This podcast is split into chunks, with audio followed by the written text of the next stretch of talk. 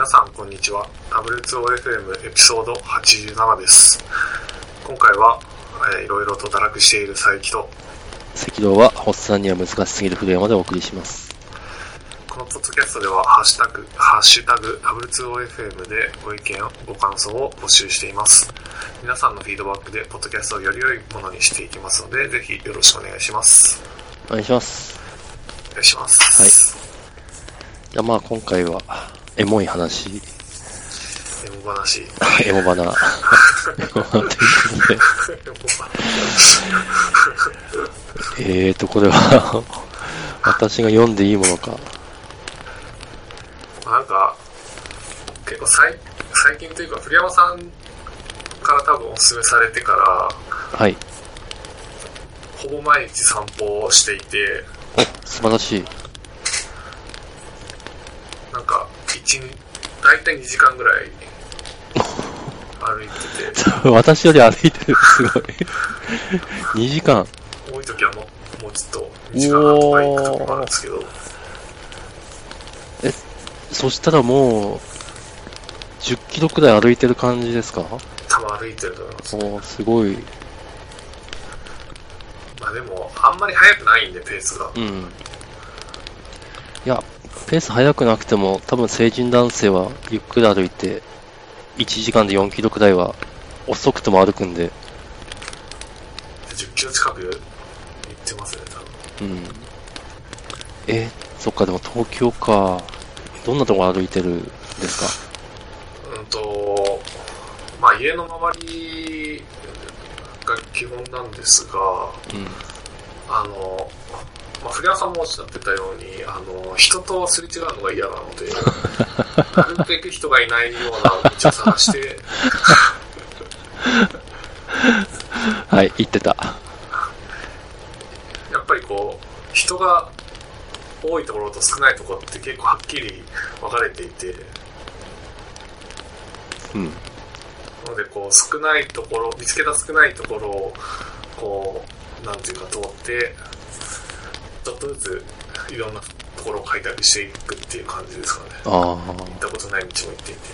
じゃあ表通りというよりは裏通り的な裏通りですね、基本。うんまあいいですね、東京もな、本当知ってたつもりの場所でも一本道入ると全然違うみたいな、いうん。いっすよね。そうで、結構散歩しながら、なんていうか、あれってこういうことなのかなとかもやもや考えながら。歩いたりとか、おー。じゃあ特になんか。納得い、かないなとか思いながら、でもな、なんか、あれが正しいんだろうなとか、そんなことを考えながら歩いてるんですが、いいですね。いい、最高。まあ、大体その、考えたことをどっかで話すとかは基本ないので、うん、うん。なんかそういうのをこの場で話していきたいなと思ってます。ああ、ぜひ、ぜひよろしくお願いします。そうですよね。ここで、ここで吐き出していきましょう。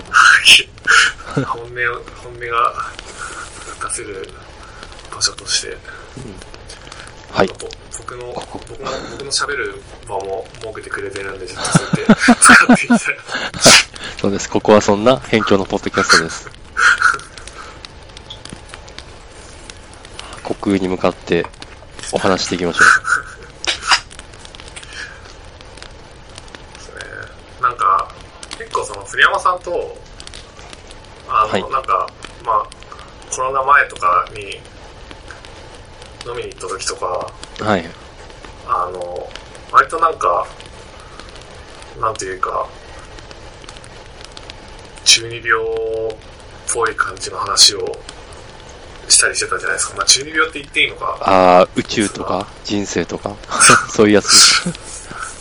私酔っ払うとそういう話をするんで。哲学的風な話をしてたんですけど、やるやる。ああ、そうですね。中二的な話してますね。僕すごい好き好きで、あの、私大好きです、もちろん。話を栗山さんとするのがすごい楽しくて、でもなんか、かあの、考えてたんですですよ。あの、でもそもそもなんでこういうことを考えなきゃいけないのかなと思って、自分とは何かとか、はい。なんか最近は、あの、結局なんか、獣医師とかはないんじゃないかっていう感じの結論に来つつある、あって、獣医師の本何冊か買って読んでるんですが。まあその話はちょっと、まあ別で話したい話で、今日は、まあそれとは違う話なんですけど、はい。まあそもそもなんでこういうことを考えなきゃいけないんだろうっていう、こうルーツを辿ってって、で、古山さん、ちあの、違ったら超申し訳ないんですけど、はい。その、なんだろうななんか組織とか集団とかの、こう、論理をインストールできないからなんじゃないかなっていう感じの ことを考えちゃうんですよ。古山さんは。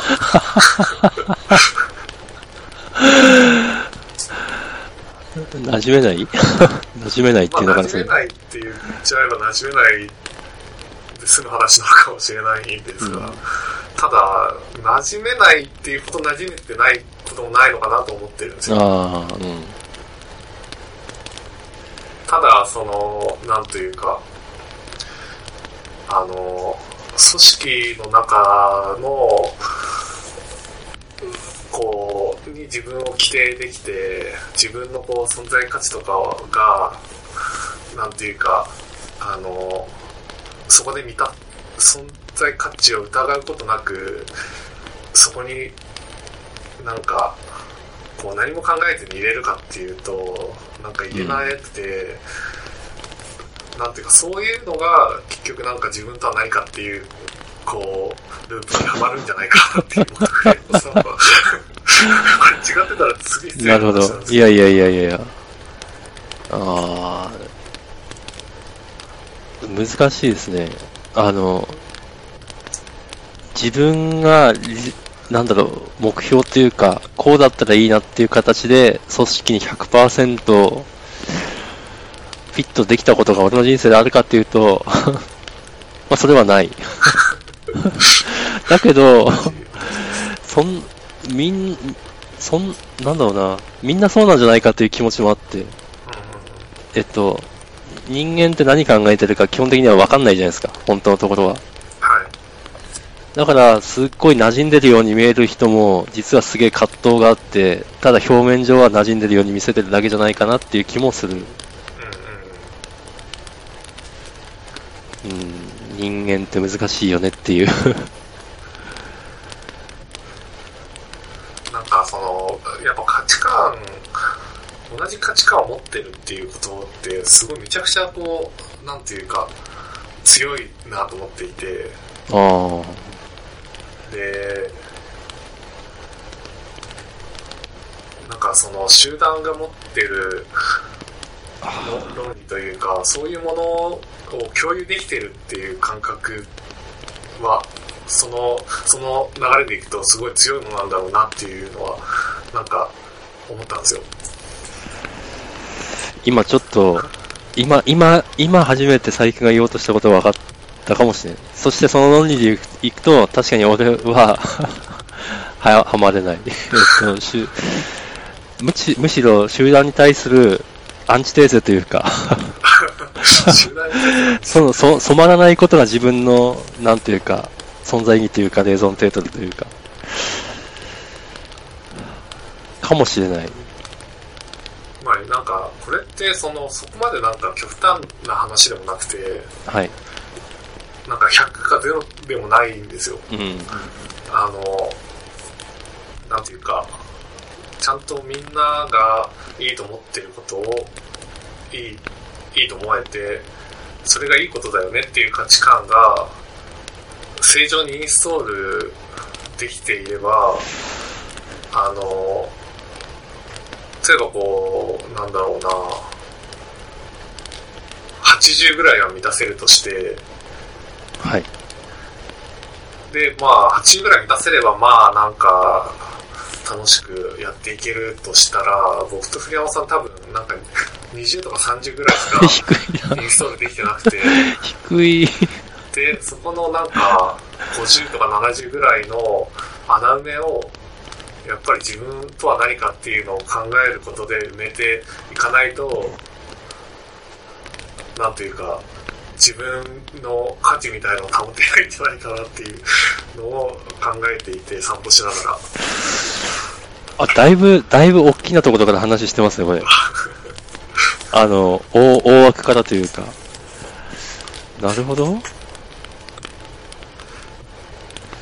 あ、ちょっとその方向から自分を分析したことがなかったんで、ちょっとそれは、それはちょっと、あの、この場では軽々しく返答できない のが正直なところです。ちょっと考えさせてください。そうか、え、あ、でも、えっと、ちょ、ちょっと話ずれますね。はい。あのー私あんまり自分とこんなことになるの向き合ってこなかったんですよ。向き合ってこなかったっていうのは、自分が何かを意思決定したときに、なんでその意思決定が行われたのかっていうのを振り返るプロセスをあんまりしてきてなくて、うん。だから今言った話、まさに佐伯くんが言った。えっと、今、俺が、私がこういうスタンスを取っているのはなぜなのかっていう振り返りはあまりしていない。うん。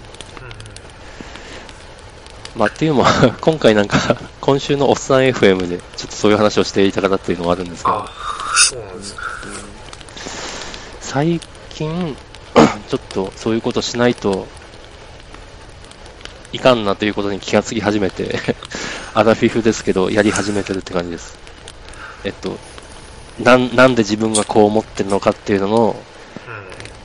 振り返りというか、えっと、客観視というか、だから、えっと、もう少々お待ちくださいっていう感じですね。なんかできればなんかあんまり考えたくないんだろうなこういうことって思ったんですよね。でもなんかなんか自動で考えちゃうというかあ。ー自動。あ、でもそういうレベルから、あの、なんというか、起点としては、社会と自分っていうところから、はい。ああ、なるほど。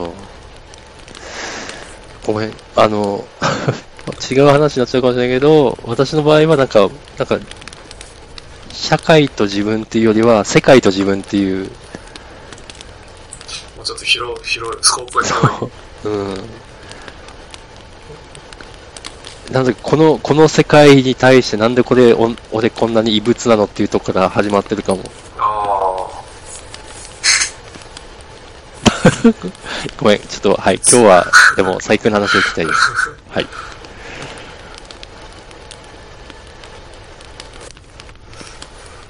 すげえ話しづらい雰囲気を、空気を俺が作って。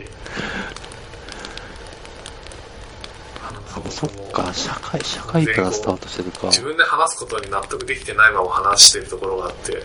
なかなか難しいんですがうん。でもなんかそういうことなのかなっていうのを思ったんですよねなるほど。まあね、社会は大事だからね。なんでこう、うん、でも自分とは何かみたいな、なわけわかんないのと、なんでこんな考えなきゃいけないのかなっていう。ああ、なるほど。それはなんか、自分で、自分を規定する必要があって、うんなんでかっていうと、その、し社会よりももっと小さい範囲で、集団とか組織の中の自分を規定できないからなんだろうなっていうのに行き着いたって感じですかね。なるほど。まあでもこれも、その、なんていうか、うん、程度問題というか、はい。なんていうか、その、会社に、こう、からお金をもらって生活していって、会社、会社に対して労働提供するみたいなサイクルを合わせてるので、ゼロではないっていうのは、なんか、あるはずなんですが、うん。でも、80とかまでは全然無理だなっていう。なるほど。えなんていうか、もうちょっとミクロな話をするかと思ってたんで、はい。こういうなんていうか、仕組みというか枠組みというか、マクロな、大きいところの話を していく流れでいいいいですかね。一応、確認。いや、流れ、流れるままに。ああ、そうですね、流れるままに、そうですね、流れるままに。ああ、ま、まず私、こういうこと考えるの全然嫌いじゃなくて、むしろ考えることが、この人生の目的みたいなあ思ってるところがあるんで、ちょっとそこはスタンス違うかも。うんかん考えたくないと思ったことは一度もない。むしろ、みんなこれ考えようよみたいな。だから最近とこういう話するのはすごい楽しい。ああ、社会か。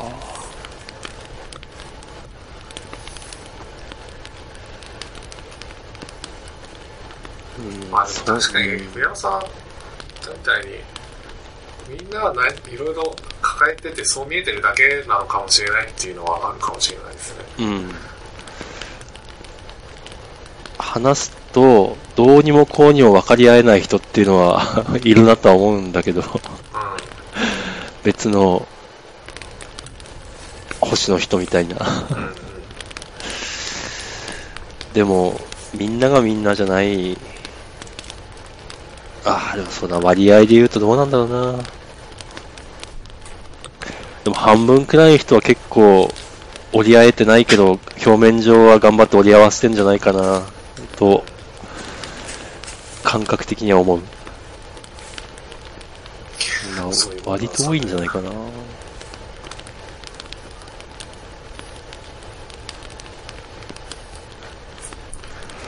なんか、仕事をしてると、なんか、その、なんというか、仕事のクラスタというか、で、割と、私の感覚ですけど、似たような棚の、似たような生き方というか、この生き方っていう言い方にも、なんかすごい幅が含まれるんですけど、あんまり違うクラスの人たちが入ってこないなっていう感覚があって、だから、なんだろうな。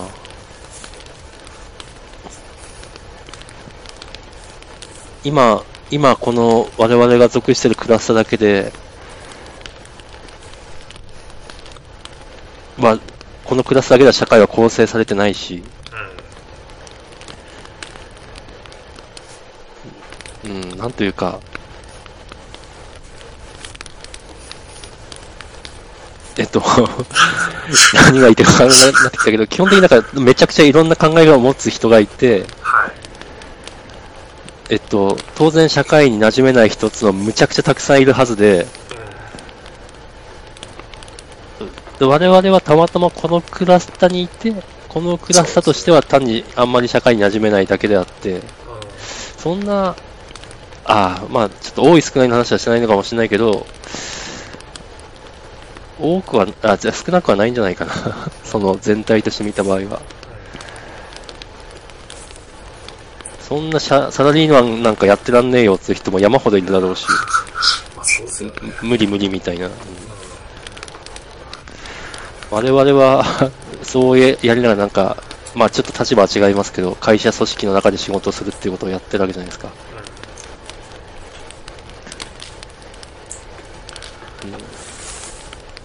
何の話をしたいんだ、これは。いやーでも分かります。うん言わんとしてることは。なんか、世知辛いというか。世知辛いですね。世知辛い世知。辛いですよ。で、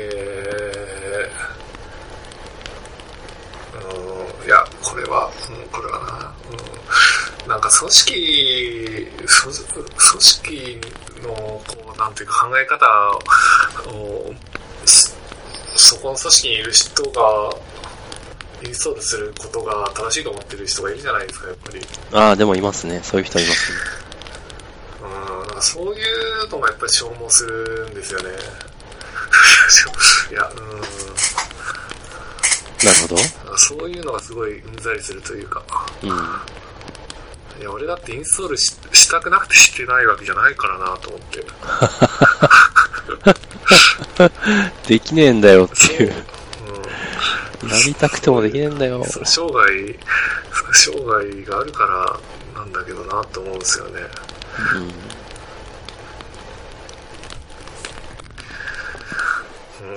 そんなるほどうん。さっとこう、なんていうかアップデートが降りてきて、うん簡単にインストールできるならしてますよっていうのを思いながら、うん そうですねとか言ってるんですけど、なんかね、そういうのがすごい嫌になっちゃうんですよね。なるほど。それは、それはしんどいね。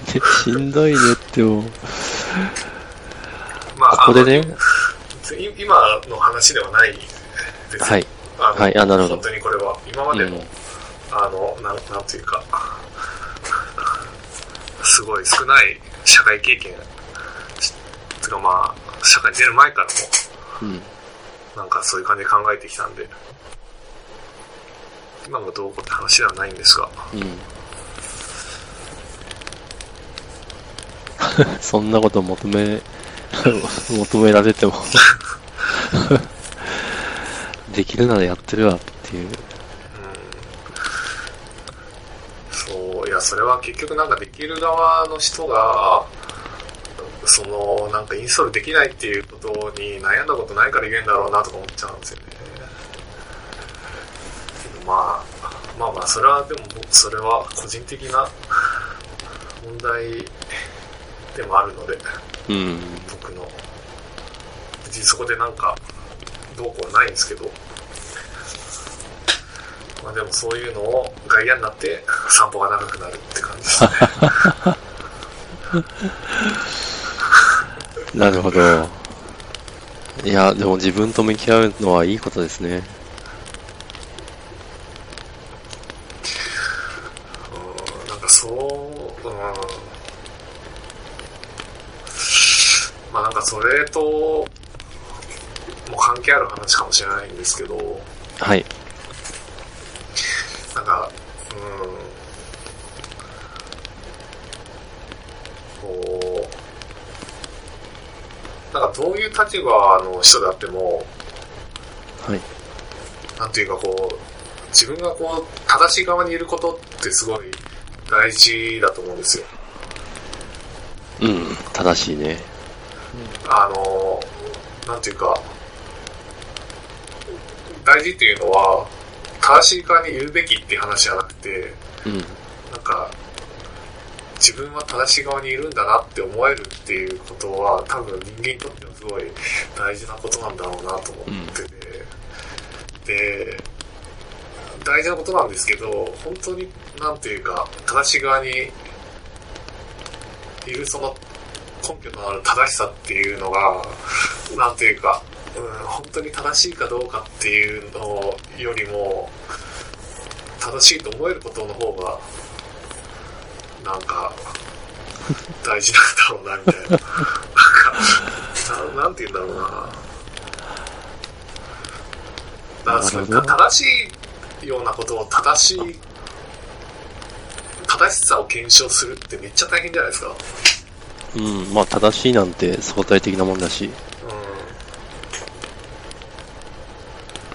だからそういう、こう、えっとそうですね、立場によっても変わるし、えっと、で私はオタクなんで、はい。で、オタク文化でこう、いろいろアニメを見てくると、悪者の方にもやっぱその悪者になったなりの理由があって、要するに悪くない。はい。正し、正義の反対側にあるのは悪じゃなくて、別の正義みたいなうん。のを子供の頃から叩き込まれて、刷り込まれてきたんで、絶対的な正義なんて存在しないよって、私は思ってるんですけど、多分、多分そういう、いろんな人は、私はアニメからそういうのを学んだけど、多分ドラマであったりとか、テレビドラマ映画とかからそういうのを、きっと、人はそれぞれの方法で学んでくるんだろうけど、学んでこない人もいるっていう話かな学ん、なんか、やっぱ折に触れてそういうのは、なんていうか、積み重なっていくもののはずで、うん。なんていうか、それはなんまんべんなくそういうのあるとは思うんですが、やっぱりこう、本当に正しいかどうかっていうことも難しいし、うん。立場によって立場変わるしっていうのと、自分が正しい側にいたいっていうところの、やっぱりこう、埋められない、埋められないというか、そこの間にはすごい、なんていうか、距離があって、うん。だからなんかそれを埋めるっていうことなのかわからないですが、結局その正しいと、正しい風な人がやっぱりこう、なんていうか、うん、はばかる。はばかるっていうのをすごく感じたんですよね。なんか、特になんか、今は自粛期間過ぎましたけど、まあ、セルフ自習期間でずっとやってて、なんかネットは今まで以上にこう見てて、もうなんかネットしんどいなっていう、殺伐としてる。殺伐としてるし、結局その、なんていうか、まあネ,、うん、ネットだけじゃないんですけど、むしろなんかその、うんうんリアルな方の方が強いのかもしれないですけど、これは。うん。なんか最近ハテブが荒れてるみたいな話は聞くけど。ハテブが荒れてる。うん。そうでもない。ハテブが、ハテブ自体だと。ハテブ自体が。ああ、それは知らないです。うん。わかんない。誰かの個人の見解なのかもしれないけど。むか、なんか、まあ昔は良かった的な。ああ、うん。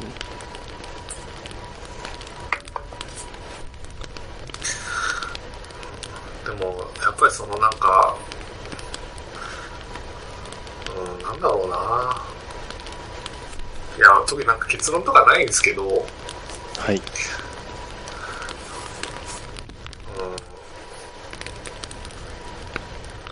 なんか正しく、正しくあろうっていう、その欲求があって、で、こう、それが結局その正しく見えるような人間になるっていう、正しい風な方にこう、向かってる感じがすごいなんか、しんどくて、それは多分自分も含めていろいろこう見て、見てるので、で、これは多分その、なんか、なんだろうな、それっぽく見せるっていうのがすごいなんか大事なことなんだろうなっていう。で、それはその、そういうのはもう本当無理だなっていうのをなんか、それは、なんか、えっと、具体例で話せたりする？まあ、うーん、まあすごい、すめちゃくちゃこう、なんていうか、ありきたりなこと言うと、その、断言するとか、物事に対して、声、大きな声で話すとか、うん。その、根拠のない自信をつけるとか、みたいな話ですかね。なるほど。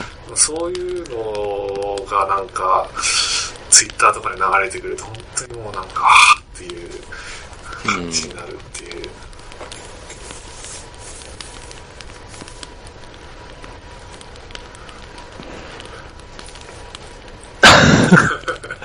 俺は、あ私は、佐伯くんよりだいぶ長く生きてるはずではあるんですけど、答えは出ないですね。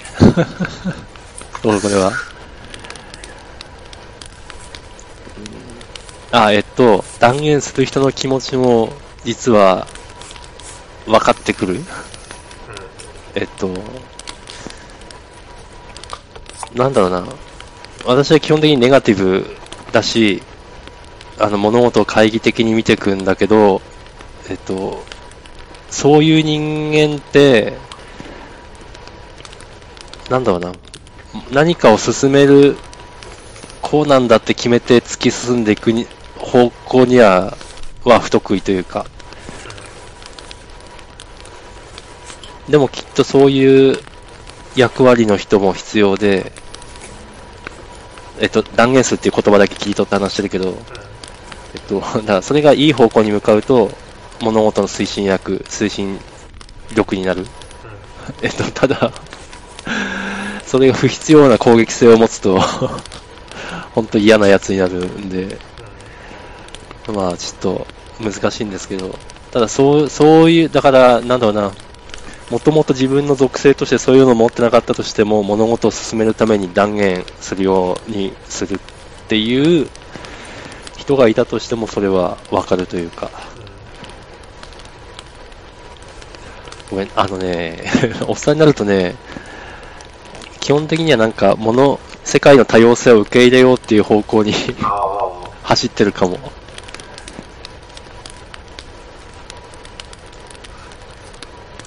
まあ、きっといろんな人がいて、いろんな考えでいろいろ、まあ生きていますと。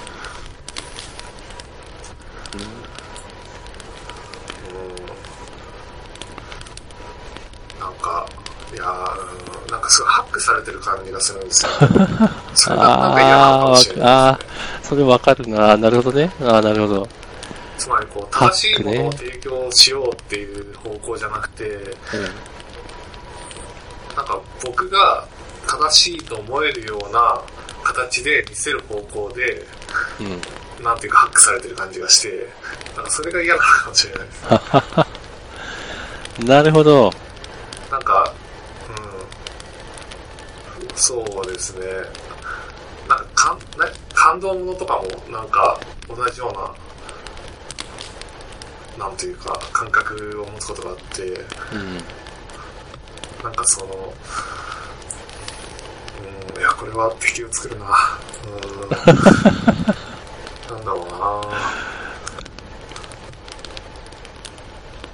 まあなんか自分でこう、なんていうか、選択ができるものってできないものがあって、なんていうか、感動ポイントみたいなのって。はい。で、その、うーん、まあでもこれもな めっちゃ感動できるものだとしても、結局なんか、うん、あの、その人が感動して、あの、感動ってめっちゃ強いと思うんですよ。はい。なんかこう人が動き、動く動機として。うん。で、なんか最近戦争の本とかも読んでて、それにめっちゃ影響されてるんですけど、あの、やっぱこう、なんか繊維を高揚させるために、めっちゃこう人のせ感動ポイントって把握されてて、へなんていうかこう、そそういうこう、感情を高ぶらせる音音楽の、こうなんか曲の作り方とか、ー。うん。あと芸術、絵絵とか、なんかその話の作り方とか、あの、うん物語としての、そういうものがめっちゃ研究されてて、で、なんかやっぱりその、戦争でそういうのってすごいなんか磨かれたんだろうなと思って、ありそそういうう。ノウハウって多分今も生きてて、うん。なんていうかこう、人に感動するものを作るっていう目的で作品を作る場合は、何かしらそこからなんかエッセンスみたいなのがあるんだろうなとか思うと、すごいなんかハックされてる気分になっちゃうみたいな。でもなんかそれはさすがにちょっと、なんていうか、ひねくれすぎだなと思って、いやー、あるんじゃないですか、それは。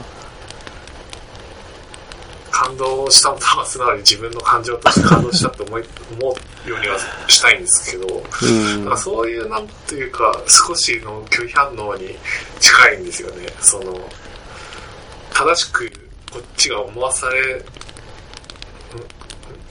正しいと思わされるような、なんていうか見せ方をされてるなっていう、うん。っていう話かもしれないですね、さっきの話。ちょっとあの、財布が読んでる本を知りたいかな。ちょっと、それを、それを読みたい気がする。じゃあ後で共有します。はい。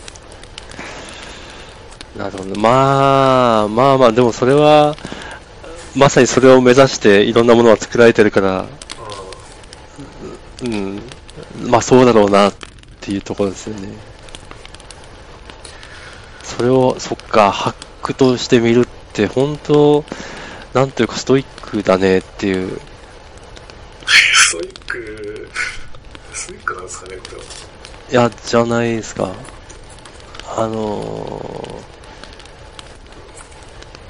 今の話を聞いていて、私が思い、頭に思思い浮かんだのは、あの、レール・カーネギーの人を動かすで、まさになんか、ひなんだろうな、その人をやる気にさせるためのノウハウがあれ詰まってる本だと思うんですけど、えっと、なんだろうな、やる、あれ、あれのエッセン、私のイメージですけど、人を、人に、人に対、人に、えっと、まあ、受け身の方、人からやる気にさせてもらえる方の人、あと人をやる気にする人に二分したとして、どっちになりたいかって言ったら、えっと、前者になりたい。だから俺をやる気にさせてほしい。あ、させてほしい。うん。楽だから。うん。他人からモチベーションがもらえるから。はいはい。で、一方でその人にモチベーションを与える方ってめちゃめちゃ大変だなっていうのが、その本を読んだ感想で、うん。自分のその内的な心の反発は全部抑え込んで、ただその人のやる気が出る方向にこういろんなあの手この手で、なんというかやる気を引き出していく。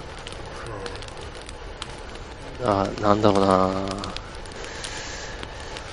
今、佐伯くんが言った、その音楽とか、そういうものを通して人を高揚させていくやり方は、その相手と直接対面してるわけじゃないからちょっと違うのかもしれないけど、まあ受け取り側が、なんかそのモチベーションをもらってみたら一緒なんで、うん。多分なんかそれを感じるかどうかっていうのは結構大きなポイントとしてあるはずで、うん、なんていうか、あの、まあなんか自覚するっていうところになるんですかね。なんていうか、ハックされてるっていうのを拒否するのであれば。そうねまあ、それもなんかすげえ難しそうな気はしますが。例えば対面の話で言うと、うん、うんまあ、例えばなんか上司が、なんか部下をやる気にさせる方法みたいな本を読ん、そのバッグに入れてたりしたら結構なんか、あ、コントロールしようとしてるなみたいな感じはなんかあるとは思うんですよ。そっか。それ、でも、それを見てなんか、あ、俺らのこと考えてくれてる。少なくともなんか、俺らの上司は自分を変えようとしてる。まず自分のやり方がダメだと思って自分を変えようとしている。と思う、とか。いや、まあ、いろいろだね。